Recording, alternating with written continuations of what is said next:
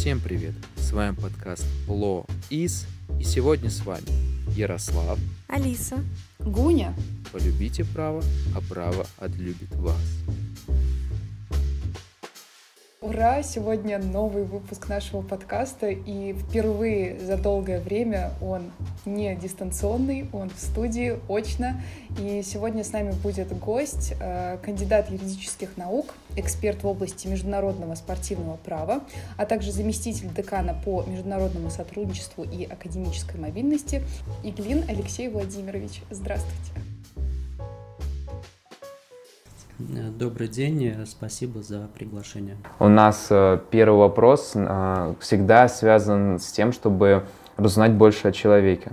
И, соответственно, мне как э, фанату футбольному особенно было интересно узнать насчет того, что как вы пришли в эту область, потому что очень часто юристы в области спортивного права, как я читал, они сами были спортсменами или как-то интересовались этой сферой до этого.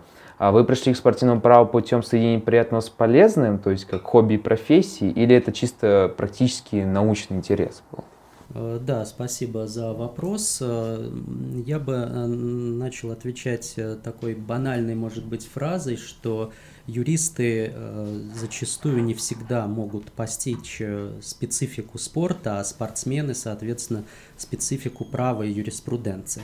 Что касается моего прихода, скажем так, в эту сферу, эту область, то он, естественно, изначально был э, связан с тем, что я интересовался спортом с детства, ну, как болельщик в первую очередь, э, во вторую очередь немного занимался теннисом, э, большим теннисом. И для меня спорт это было всегда зрелище, и в то же время это было и полезное времяпровождение. Я э, всегда интересовался э, командными видами спорта, например, баскетбол, футбол, и с детства, в общем-то, имел любимые клубы и отслеживал их на соревнованиях.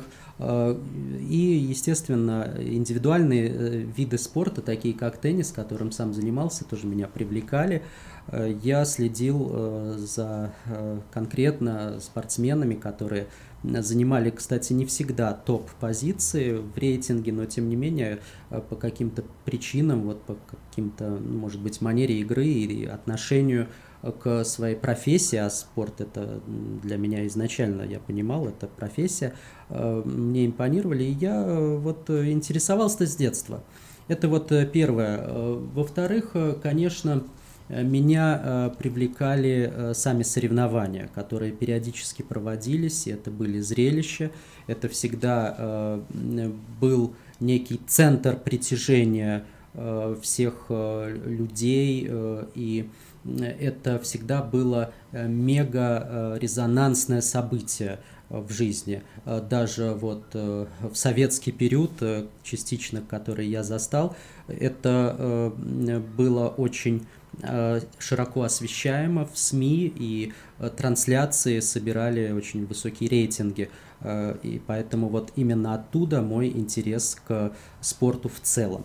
Что касается спортивного права, то это, безусловно, произошло намного позже уже, когда я закончил уже учиться в университете на факультете юриспруденции на юридическом факультете и э, сразу же э, стал после окончания э, работать на кафедре, и мне поручили создать, по сути, и преподавать спецкурс, который назывался «Международные судебные учреждения».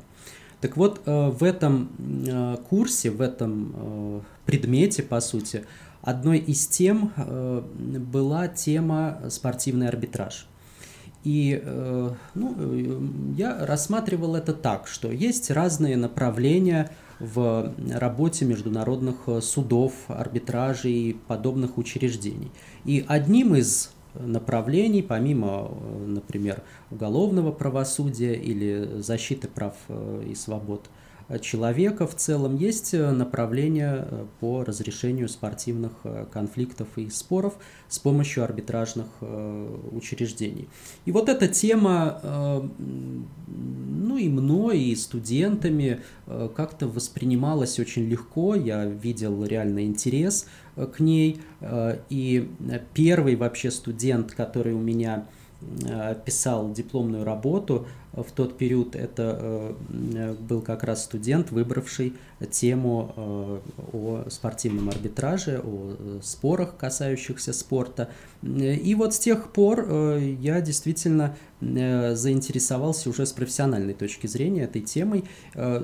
Тем более, что в тот период, это где-то начало 2000-х годов, как раз в такой, я бы даже сказал, э, лексикон юриста вошли такие термины, как олимпийское э, право, олимпийские споры, допинговые конфликты, манипулирование спортивными результатами и так далее. Мне показалось, что это э, очень такая Э, ликвидная, перспективная тема для исследований, для экспертной работы. И ну, без ложной скромности скажу, что, наверное, оказался прав.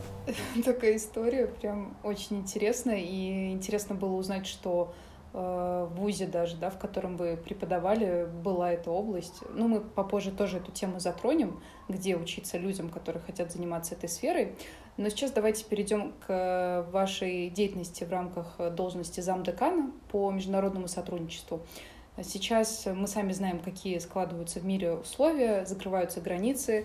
Есть информация о том, что в некоторых э, вузах российских э, студентов отчислили из-за последних да, новостей. Хочется спросить, как будет э, в нынешнее время складываться международное сотрудничество нашего вуза с другими вузами? Будут, будут ли какие-то изменения? А, да, спасибо. Вопрос э, интересный, э, сложный.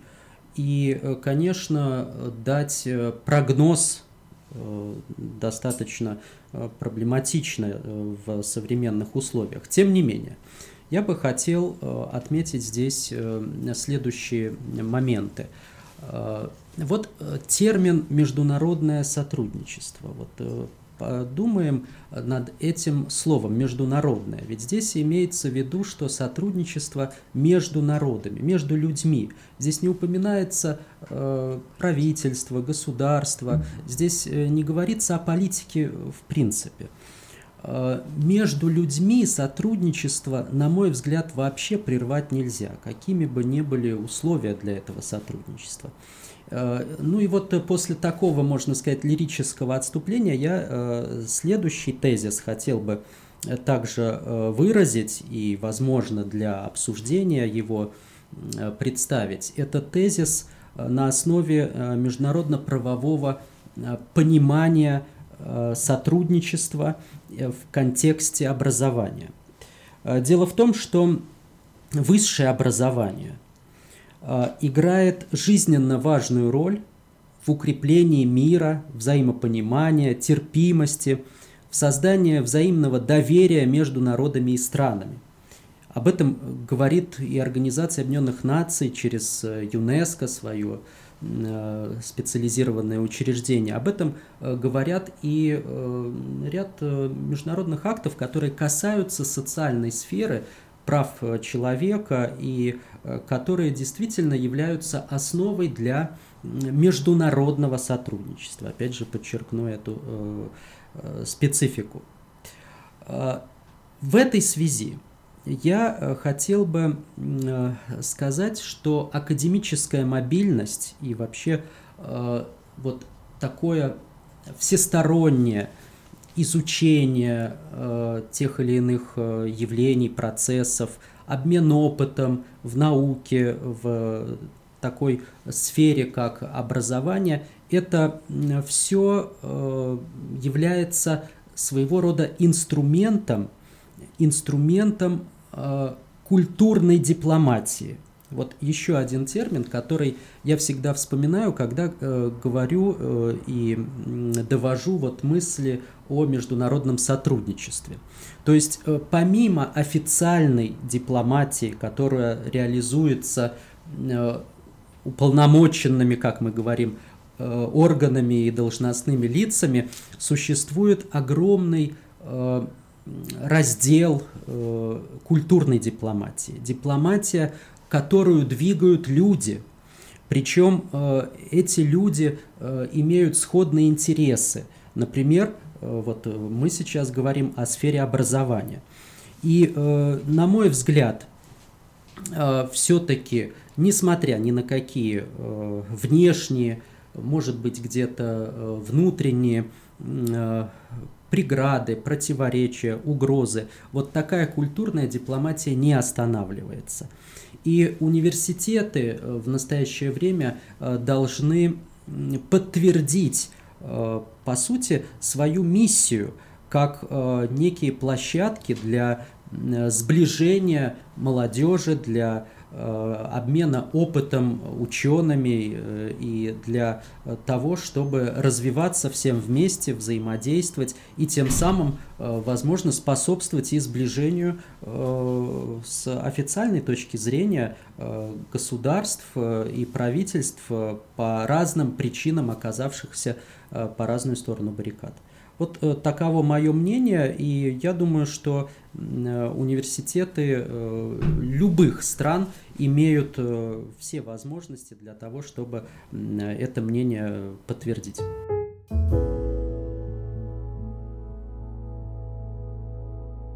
Да, спасибо. Я еще вот э, больше, мне кажется, Ярослав про это расскажет. Его друг как раз-таки писал одному из ректоров – европейских, европейского вуза. И... Он писал ректору университета Левен э, из Бельгии, и он ответил, что они полностью все равно поддерживают именно если брать как студенты, как народ. В любом случае они ждут всех. Тут нету места никакой политики, и об этом уже также писали университет Осло, университет Лунда, из Швеции, финлянд... Э, финские университеты, но они все говорят о том, э, ну, большинство из них, по крайней мере, точно о том, что они прекращают сотрудничество с государственными университетами России. А, насколько я понимаю, это связано ну, напрямую с э, происходящими событиями, и получается, вот, сейчас вот наш факультет сотрудничает с французским университетом, насколько я знаю. Также еще со многими у нас вообще в целом есть договоренность нашего университета из Европы. А, как понимаю, это тоже будет э, меняться в ближайшее время. А, и наши ребята, кто ну, по обмену собирался поехать, скорее всего, поедут, наверное, в другие страны, как мы понимаем. Да, но вот в этой связи, кстати, я хотел бы и вам такой короткий вопрос задать, потому что э, наверняка вы общаетесь со студентами из других стран, я это знаю, потому что в финансовом университете на юридическом факультете учатся более 100 иностранцев – студентов. И э, я, например, не могу даже представить, что вы какие-то можете иметь конфликты с ними, и я наоборот слышал и от них, и от вас, я думаю, сейчас вы подтвердите, что все в порядке, вы дружите и взаимодействуете. Да, вот у нас никогда не было вообще никаких проблем в этом отношении, и ну, слышите новости о том, что не возникает у кого-то, например, в э, вузах зарубежных, это, конечно, устраивает в определенной мере, но мы сами понимаем, что в большинстве своем, как здесь, так и там, все, думаю, ну, друг друга понимают. Я тоже согласна с мнением Ярослава, и у самой у меня вот учится подруга в одном из лучших английских вузов, и она тоже говорит, что к ней отношение как к русской абсолютно адекватное, то есть она гражданка России. И мне кажется, что это, вот вы тоже подметили, это просто про отношения между обычными людьми, где нет э, места вот для таких вот э, расприй, да, и разрушения вот этих э, отношений человеческих просто потому, что есть какие-то события. Вот, наверное, люди должны быть выше этого, да. Тогда можем перейти к следующему блоку у нас вопросов. Он уже непосредственно связан с спортивным правом. Это о том, какие есть основные направления деятельности в спортивном праве на данный момент. Особенно учитывая, как оно вот у нас сейчас преобразовывается. Э, я бы э, ответил таким образом. Э, спасибо, что вы этот вопрос обозначили, что на международном уровне Опять же, как юрист-международник, я э, хотел бы акцентировать внимание на э, глобальном, универсальном уровне сначала. Э, действует ряд конвенций. Например, Международная конвенция против апартеида в спорте и Международная конвенция о борьбе с допингом в спорте. И вот эти названия, на мой взгляд, как раз отвечают на первый э, такой аспект этого вопроса, то есть э, какие э, направления существуют на универсальном глобальном уровне. Это, э, соответственно, все, что касается борьбой, борьбы с дискриминацией и нарушением прав человека в спорте и спортсменов в контексте спортивных соревнований, и борьба с допингом. Следующий аспект, э, который я бы э, отметил как э, международный, но регионального значения, связан с действием конвенций Совета Европы, например, против применения допинга, по единому подходу к безопасности, защите и обслуживанию во время спортивных мероприятий, в частности футбольных матчей – и э, против манипулирования спортивными соревнованиями. Вот эти э, три подтемы, если можно так сказать, э, на уровне региональном, но международном, например, на европейском уровне, составляют э, спортивное право. Это, еще раз, допинг, это безопасность спортивных э, соревнований, мероприятий – и э, манипулирование результатами, это тотализаторы и прочее, что негативно воздействует на, э, ну, как пафосно не звучит, но на чистоту современного спорта. Э, кроме того, на международном уровне э, действуют так называемые акты э, Lex Sportiva и Lex Olympica. Это э, своего рода ну, это, конечно, не юридически обязательные акты. Мы здесь э, с точки зрения э, юриспруденции не можем строго отнести их к спортивному праву. Но, тем не менее, это акты, э, которые оказывают э, серьезное влияние на спорт, на э, спортивные организации. Э, ну, например, э, Международная хартия физического воспитания и спорта – или Олимпийская хартия и некоторые другие. Ну и, наконец, э, если мы э, спустимся на национальный уровень, э, то в любом практически государстве действуют специальные законы или даже кодексы, которые посвящены физкультуре и спорту.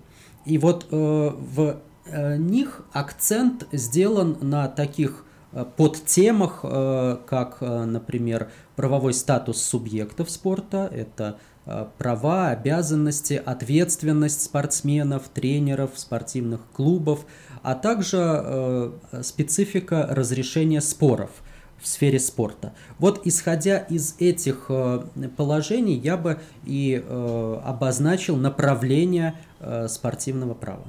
Мне кажется, сейчас слушатели, слушатели вот послушали, да, вот конкретно э, вот этих направлений, и, возможно, кто, у кого-то это откликнулось, и э, кто-то будет этим заниматься.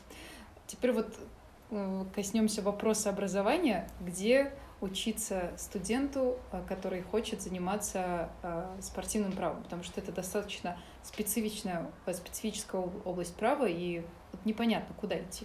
Спасибо. Вопрос эм, на мой взгляд, э, довольно провокационный. То есть э, рекламировать, э, рекламировать вузы здесь может быть не совсем корректно. Но я начну вот с чего. С того, что история образования в сфере спортивного права в нашей стране достаточно еще не богатая. И вот когда я говорил, что начинал заниматься этим Э, вопросом и исследованиями в начале 2000-х годов, то я сразу вспомнил э, и имею в виду э, фразу одного из старших коллег, Михаила Николаевича Кузнецова, который как-то назвал меня среди еще нескольких специалистов в сфере спортивного права пионером вот, в исследовании спортивного права в нашей стране. Хотя это, ну, с моей точки зрения, вот сейчас это всего лишь 20 лет назад, ну примерно, плюс-минус 20 лет назад. Для меня, э, например, это не очень такая вот э, серьезная дата, особенно если мы абстрагируемся вот от э, конкретно вот меня или каких-то событий, а вообще в науке. 20 лет науке спортивного права в нашей стране, мне кажется, это очень маленькая по времени история. И, естественно, э, мы, когда говорим, что существует определенная нехватка э, образовательных программ и э, специальных организаций, которые готовят специалистов в сфере спортивного права, мы как раз и имеем в виду, что история это не позволяет нам критиковать эту ситуацию, что вот э, э, прошло, допустим, много времени, а университеты так и не создали никакого продукта, который бы э, привлекал э, тех, кто хочет заниматься спортивным правом. Э, вот после э, такого небольшого, э, скажем так, э, превью, я бы, тем не менее, постарался назвать вузы, которые Э, отличаются в лучшую сторону э, в подготовке именно профессионально э, специалистов в сфере спортивного права. И начну я с вуза, который заточен на это целиком, и в котором я, собственно, тоже преподаю и читаю для магистрантов курс международного спортивного права. Это Российский международный олимпийский университет, кампус которого находится э, в Сочи, а также вот э, когда я говорю о магистратуре, я имею в виду МГУ, потому что именно при э, МГУ вот эти ребята посещают лекции и наши практические занятия. Вот там я непосредственно участвую в качестве преподавателя. Плюс я назову вузы, достаточно э, крупные э, на федеральном уровне, э, в которых есть некие направления подготовки. Это может быть бакалавриат, связанный с юриспруденцией, это может быть магистратура, это может быть такое направление, как спортивный менеджмент, но тем не менее это те вузы, внутри которых вы можете учиться по данному направлению. Это э, Кутафинская, раньше мы называли Академия, сейчас университет, где впервые в нашей стране была открыта кафедра спортивного права. Э, это, э, естественно, мы должны подчеркнуть финансовый университет, потому что есть э, специальное направление спортивного менеджмента в финансовом университете.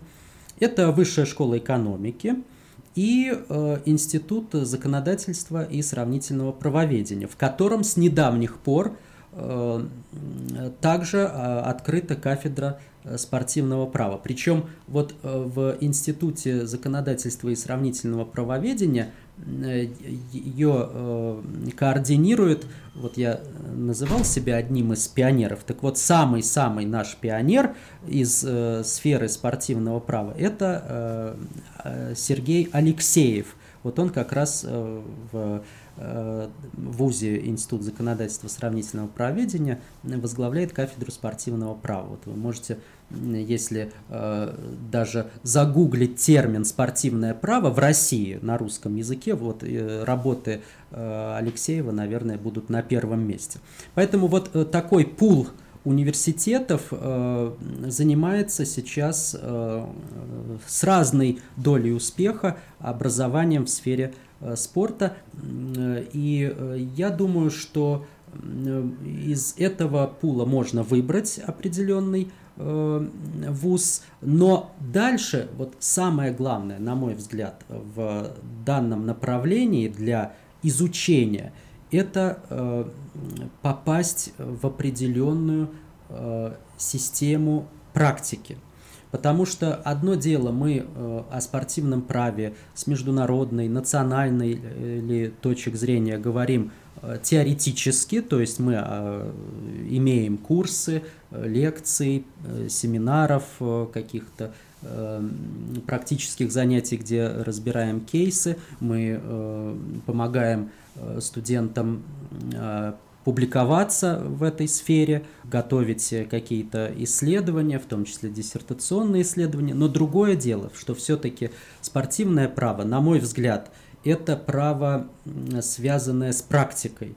И э, без э, приложения своих знаний на практике развиваться в этой среде невозможно. Поэтому я бы еще обратил внимание на то, как после э, окончания теоретического курса тот или иной вуз предлагает э, практиковаться студентам.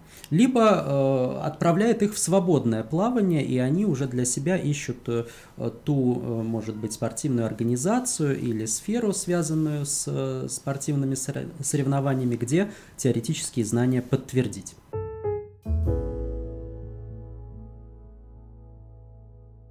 У нас как раз следующий вопрос, он связан с практикой, потому что ну, это вообще для любого студента очень э, трепещущий вопрос, э, где ее получить. И вот если относительно спортивного права, э, куда отправляться либо уже, ну, когда ты студент э, на практику, либо после окончания курса по спортивному праву, Куда в основном идут э, люди для того, чтобы начать свою карьеру в этой сфере? Спасибо, что э, этот вопрос э, также озвучили, потому что он, наверное, логично вытекает из предыдущего, и действительно он подтверждает, что современный студент смотрит далеко вперед. То есть не просто он смотрит на качество диплома, его признания – но и смотрит, как э, дальше его реализовать, подтвердить.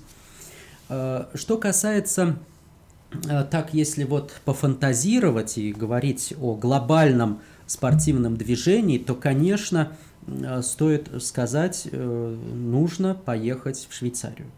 Потому что в Швейцарии офисы всех спортивных организаций, таких как Международный Олимпийский комитет – Э, Всемирное антидопинговое агентство и многие-многие другие. И действительно есть э, совместные программы э, университетов, в том числе названных мной, которые позволяют в определенной сфере вот со Швейцарией эти практики обеспечить. Если мы говорим о, возможно, некоем начале Э, э, работы, стажировки для российских студентов, э, то, наверное, это любые спортивные федерации, которые существуют. Причем у нас сейчас достаточно популярна программа развития физкультуры и спорта, поэтому в любом регионе есть спортивные организации. Это могут быть федерации, это могут быть какие-то региональные э, подразделения Олимпийского комитета. И вот там э, вполне можно набраться некоего такого начального опыта, по крайней мере, пощупать реально те э, нормативные акты, которые в сфере физкультуры и спорта существуют в нашей стране. Ну и если э, э, говорить о некоем гибриде, то есть э, те места практики, которые позволят и международный, и национальный опыт, и э, позволят э, почувствовать себя действительно юристом э, э, в сфере спорта, э, обозначить, то это, э, безусловно, спортивные клубы. Э, клубы, команды по разным видам спорта не могут э, существовать, если они не э, нацелены на э, международные соревнования.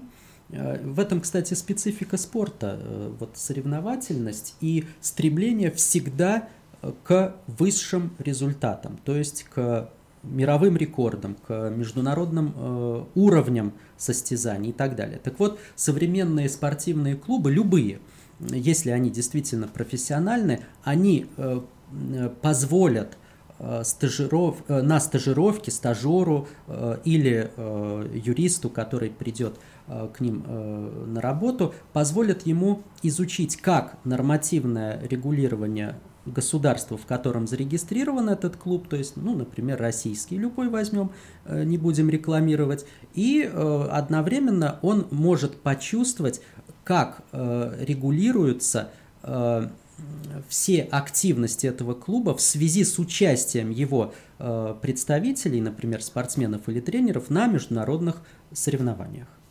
Я хочу еще немного остановиться на теме практики, потому что это очень такая животрепещущая тема.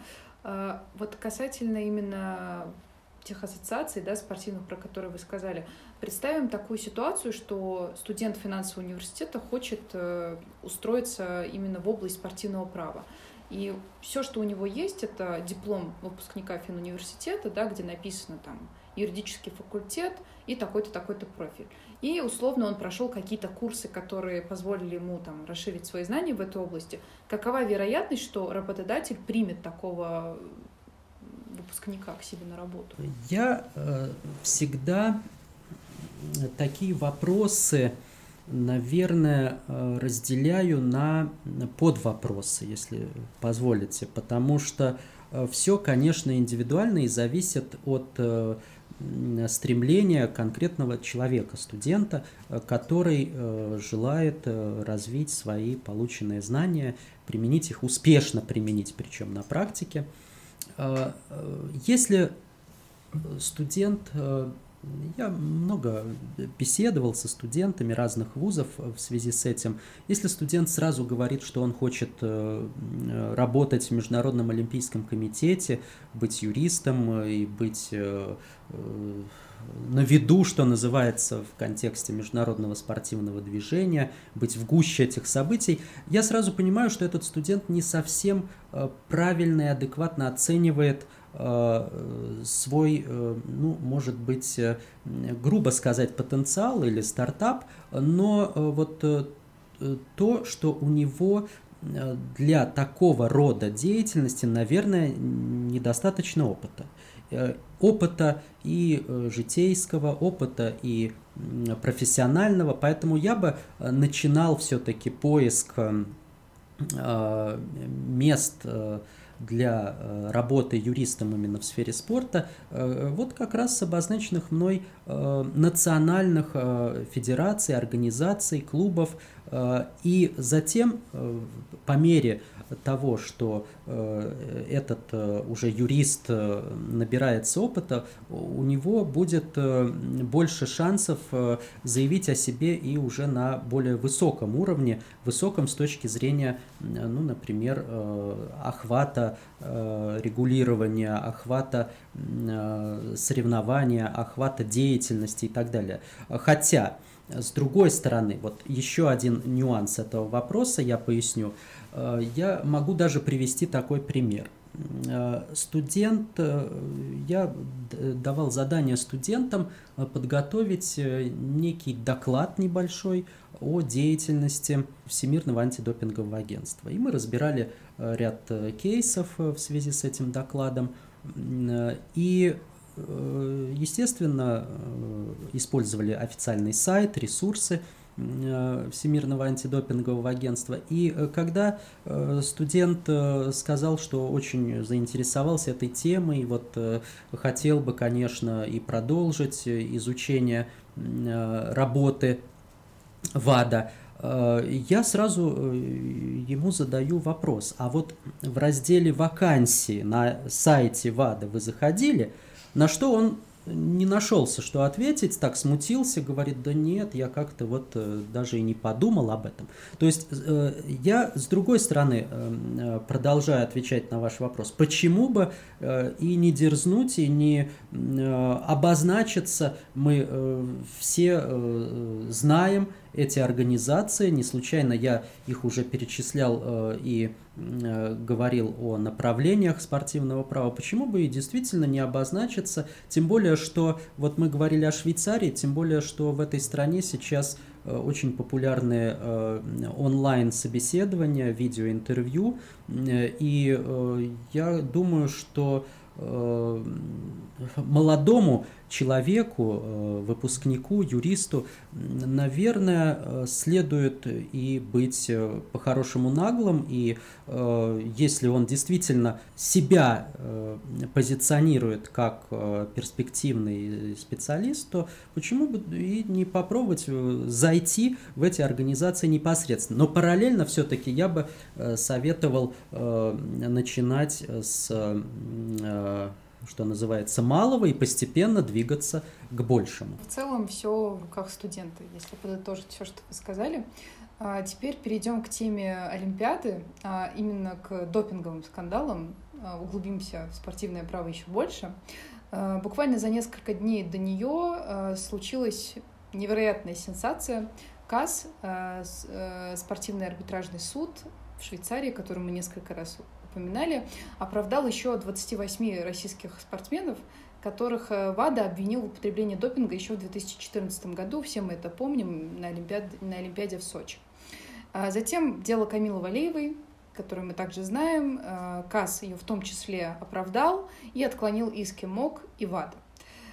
В связи с этим хочется задать вопрос, учитывая все эти события, да, которые произошли, и недавние, и те, которые были давно, насколько мог вообще эффективное учреждение?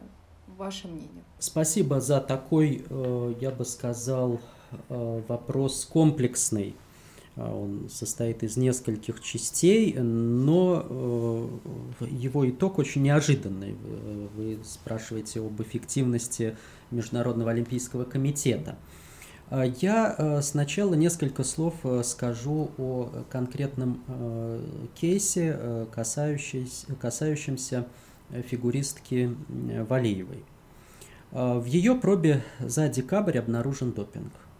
Будет разбирательство, оно уже частично проходило в так называемом ad-hoc подразделении, то есть это специально создаваемое для Олимпийских игр подразделение спортивного арбитражного суда и будет еще продолжаться.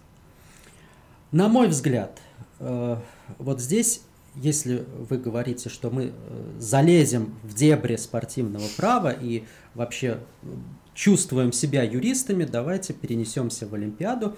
Э, мы с вами команда юристов. Вот на мой взгляд, в тот момент ее нужно было исключить из команды. До соревнований. До соревнований. Э, сейчас постфактум, когда уже обнародован этот факт, когда уже прошли соревнования, э, естественно, будет пересмотр результатов. И как мы убедились в последнее время, к сожалению, мы можем говорить, или не к сожалению, для кого-то это плюс, для кого-то это минус, но мы констатируем факт, что результаты Олимпийских игр окончательны, не на момент их завершения, а на момент, когда э, завершаются все разбирательства. То есть они пересматриваются. И на мой взгляд, вот этот э, нюанс, когда э, спортсменку не э, исключили из команды до соревнований, может спровоцировать лишение медалей, которые, э, к которой она была причастна, а это Э, если не ошибаюсь, командные э, соревнования фигуристов. Э, МОК, на мой взгляд, будет до последнего настаивать, что она как защищаемое лицо по возрасту не знала о приеме допинга. Поэтому, опять же, на мой взгляд, дисквалификация ждет тренера. А в худшем сценарии и э, Федерацию фигурного катания по, анали... А, по аналогии с легкой атлетикой. Вот мы знаем этот э, э, такой, э, опять же скажу, случай, может быть, э, болевую точку, но, э, к сожалению, опять же, те прогнозы, мы даже со студентами разбираем на занятиях вот эти кейсы, к сожалению, те прогнозы, которые мы даем э, на семинарах, они оправдываются как бы кому это не было больно слышать. Это э, действительно очень серьезные моменты, и э, для э, ряда лиц, которые причастны к спорту, к сожалению, они не просто неприятны, они иногда и крайне нежелательны, и, э, ну, если так сказать грубо, то э, до многих очень медленно доходит э, серьезность вот таких нюансов, а результат, что называется, налицо. Теперь по Международному олимпийскому комитету. Я должен сказать следующее. Это не правительственная организация. Соответственно, Статус э, Международного олимпийского комитета необходимо рассматривать через призму корпоративных норм, создаваемых для него и им самим, не властными субъектами. И э, это для юриста, опять же, сразу намекает на э, ситуацию, что юридически обязательных норм э, в этой связи мы найти не сможем. Это вот один аспект. Следующий аспект. Рамки эффективности Международного олимпийского комитета следует соотносить с тем, насколько эффективны результаты его деятельности, как зонтичной организации в глобальном и региональном олимпийском движении. Не более того. Опять же, я подчеркиваю, что большая ошибка здесь при изучении этого вопроса смешивать правовые, политические, исторические и прочие э, рамки. И э, вот э, еще что. Международный олимпийский комитет координирует Олимпиады. Вот эффективность Олимпиад и следует взять за основу э, его эффективности. Вот, например, статистически рассмотрим. Количество спортсменов, болельщиков, видов спорта – доходов и прочее, прочее. Вот эти статистические показатели, они год от года увеличиваются. Я в свое время проводил исследования по э, количеству спортсменов, которые участвовали вот со времен, что называется, э, возрождения олимпийского движения в конце XIX века и до настоящего времени. Всегда э, увеличение увеличение и коммерциализация к этому же относится, как бы мы не, э, не э, в общем-то, имели там какой-то какой негатив в этой связи. И в связи вот с этим, с этими количественными, динамическими показателями следует оценивать эффективность. Глава Международного олимпийского комитета во время церемоний Э, происходящих э, на Олимпиаде, произносит дежурную фразу «Олимпиада, актуальная Олимпиада, лучшая в истории». Почему? Потому что статистически все поступательно происходит. Э, виды спорта увеличиваются, спортсменов больше, спонсоров больше, доходов больше. Вот эффективность.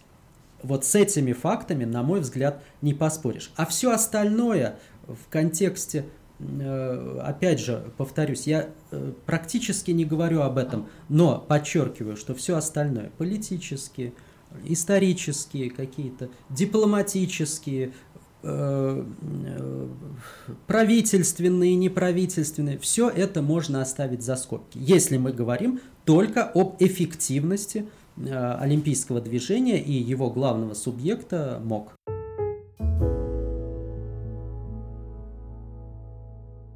Общем, если Олимпиаду провели, значит, все хорошо. Если вот так говорить. Ну, в нынешних условиях точно не приходится как-то больше мы думать. Да, да, да. Учитывая все, ну, всю обстановку, что даже последние две Олимпиады были под вопросом, а японская переносилась.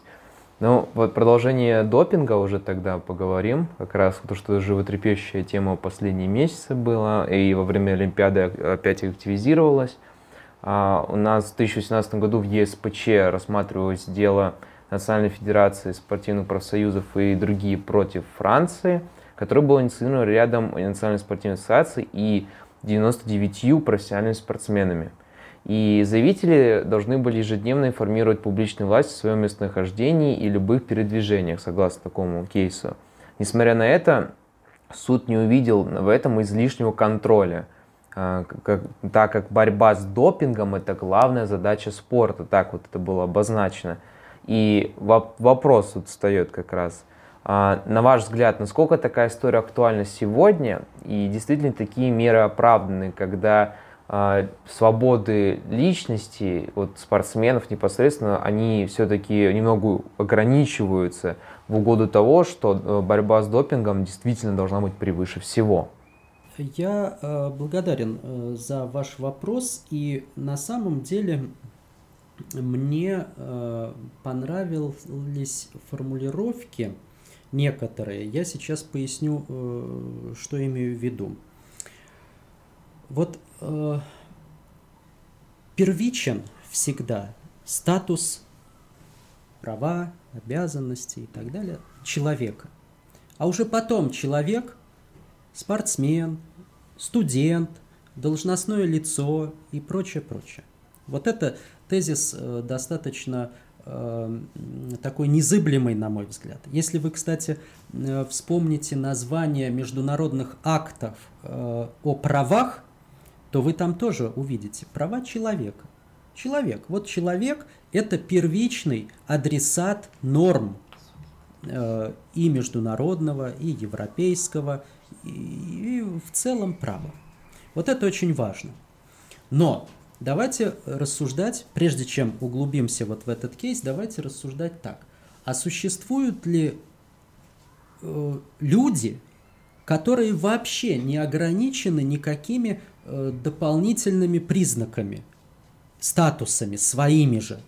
То есть, например, человек рождается и с определенным возрастом начинает быть частью каких-либо, э, ну, можно сказать, общественных или публичных и так далее организаций. Вот он идет, например, э, в детстве, в детский сад. Есть там ограничения какие-то? Вот вспомните, мы все э, ходили в детский сад. Да, конечно, есть. Там есть распорядок дня и прочее, прочее, что иногда лучше и не вспоминать. Дальше, в школе мы учились с вами.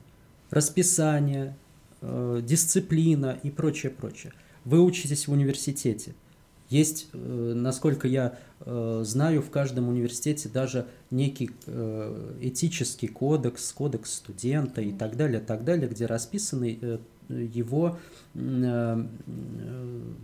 права, его обязанности. А всегда мы, юристы, помним, что правам корреспондируют обязанности и наоборот. Или мы можем еще вспомнить такую фразу, что права одного заканчиваются там, где начинаются права другого.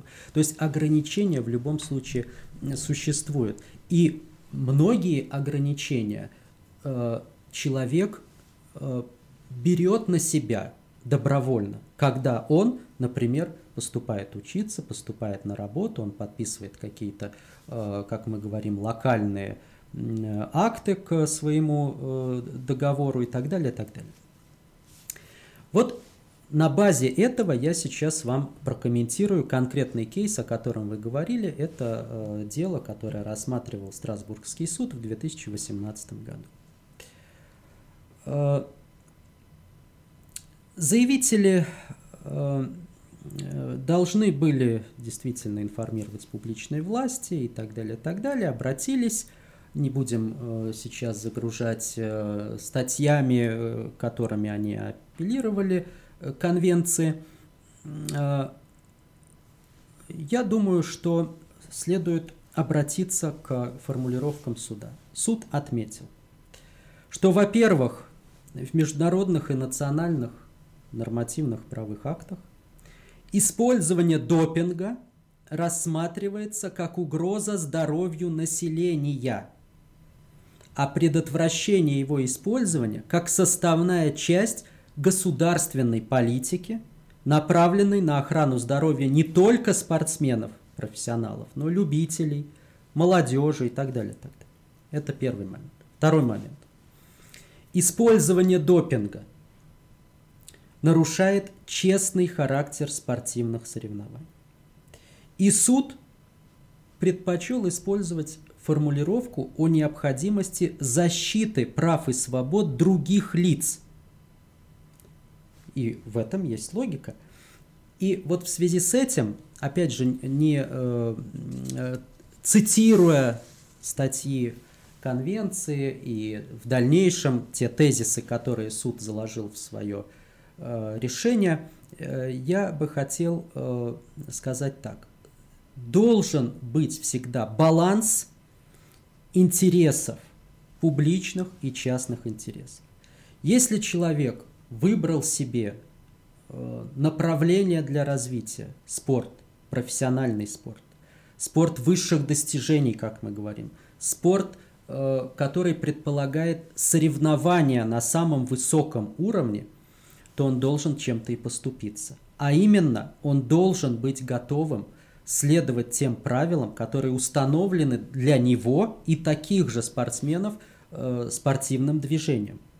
То есть э, вмешательством в личную жизнь, на мой взгляд, э, не будет э, факт, э, что к нему, условно говоря, как в одном из также кейсов, рассматриваемых с Расбургским судом, среди ночи пришли комиссары для того, чтобы взять анализ он спортсмен, он подписал это для себя, э, если не буквально, а часто мы, э, естественно, знаем, что есть спортивные контракты и так далее, если не буквально, то, на мой взгляд, это он для себя осознал внутренне, что он спортсмен. Он сейчас, в момент, когда он э, является профессиональным спортсменом, ну, если хотите, перестает быть обычным человеком. И он добровольно берет на себя ряд других функций – вот как, например, э, мы сейчас вот в такое неспокойное время говорим о, э, ну, например, популярных людях, о том, что каждое слово, которое они произнесут, может иметь определенные последствия.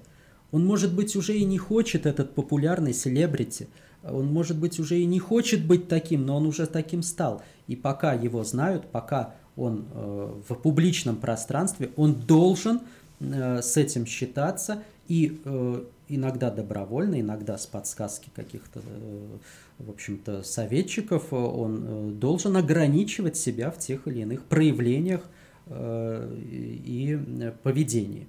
Поэтому, на мой взгляд, как бы это, ну, возможно, неприятно не звучало для спортсменов, на мой взгляд, Страсбургский суд поступил здесь правильно. И действительно, он это сделал для того, чтобы обеспечить баланс интересов, что он это сделал не в отношении и не столько в отношении конкретного заявителя, а там было почти 100, по-моему, э, фигурантов, а сколько в целом в пространство субъектов спорта он внес этот тезис, что интересы здесь не столько частные, сколько публичные, всеобщий интерес искоренить допинг.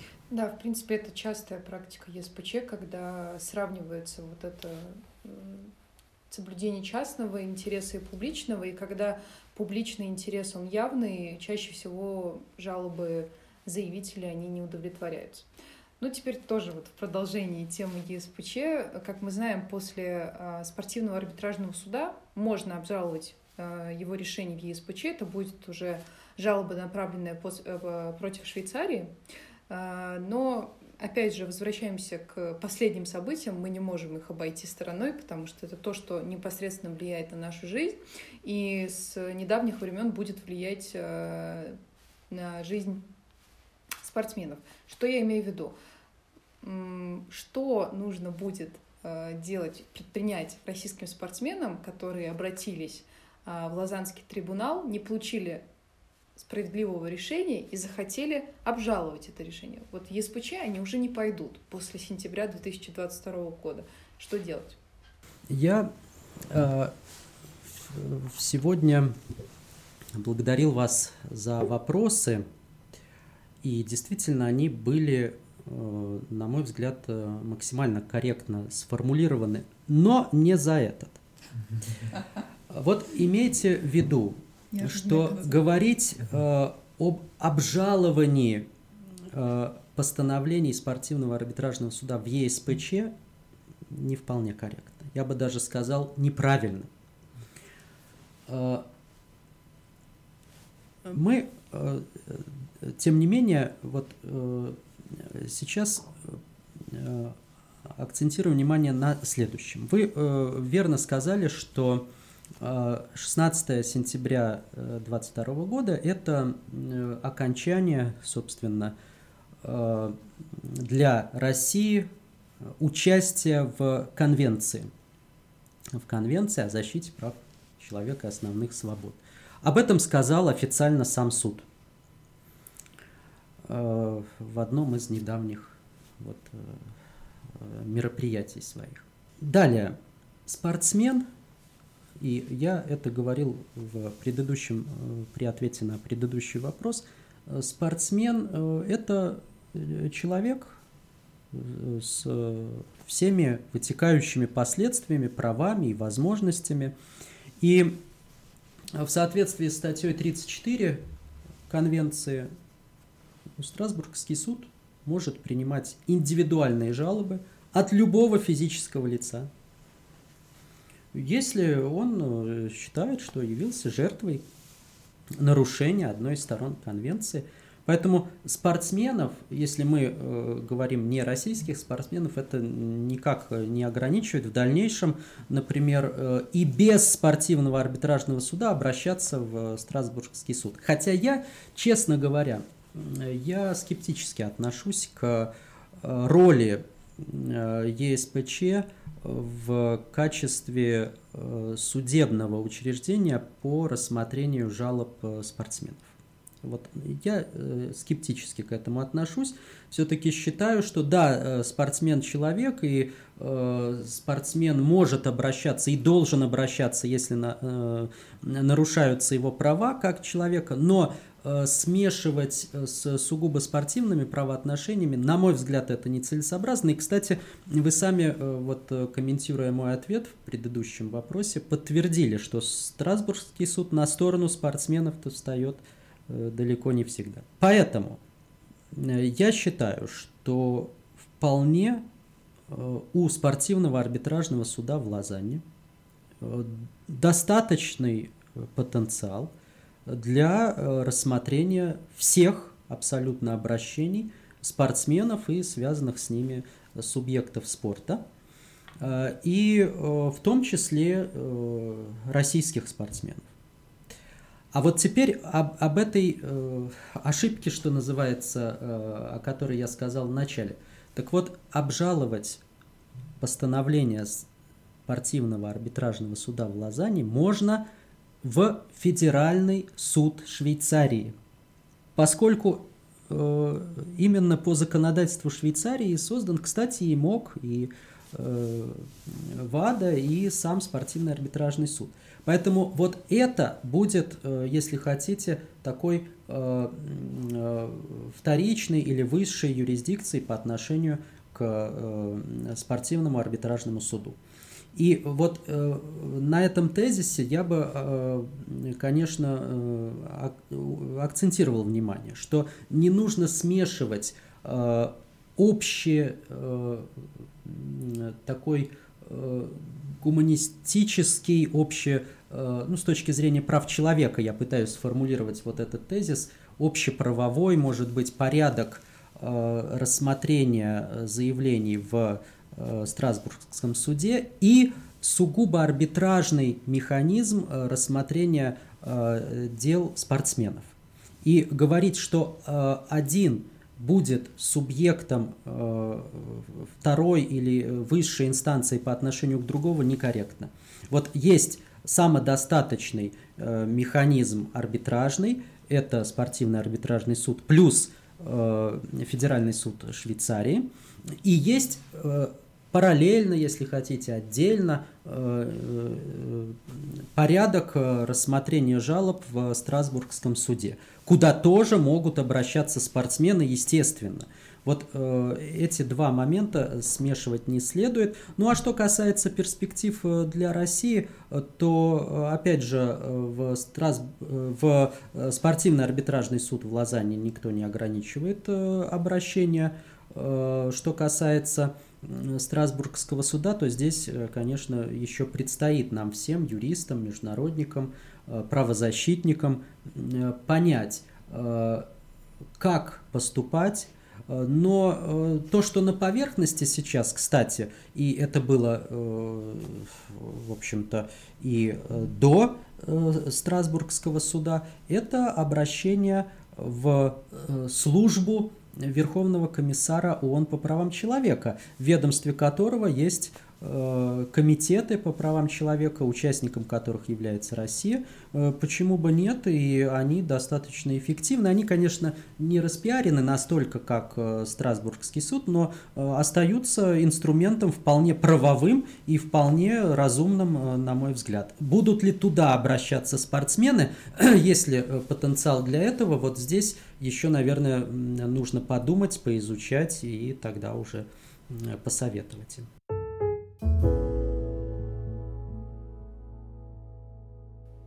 Будем надеяться, что наши спортсмены найдут справедливость э, в кассе или вообще им не придется туда обращаться. Это был заключительный вопрос. Спасибо вам огромное за такую интересную беседу. Мы с ребятами несколько раз переглядывались, uh-huh. улыбались, у нас были широко раскрытые глаза, потому что мы слышали вещи, которые раньше не знали. Мне кажется, получилось очень продуктивно, и спасибо огромное еще раз. Спасибо вам за приглашение, я всегда рад сотрудничеству, и если э, появится возможность поучаствовать еще в каких-то мероприятиях, я с удовольствием. Спасибо. Да, спасибо большое. И напоследок а, мы всегда просим одну небольшую вещь сделать. Это а, напутствие для слушателей в небольшой форме, на минуточку, две.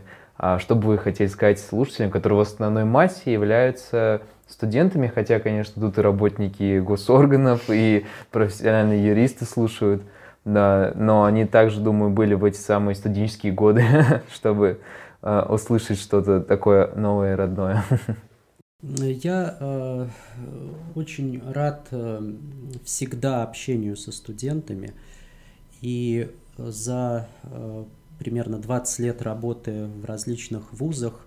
Э, может быть, это не скромно, но у меня никогда не было конфликтов. Э, для меня студенты – это всегда э, люди, на которых, ну, можно сказать, можно сказать, хочется равняться, что они всегда э, молодые, всегда э, креативные, ищущие, стремящиеся к совершенствованию.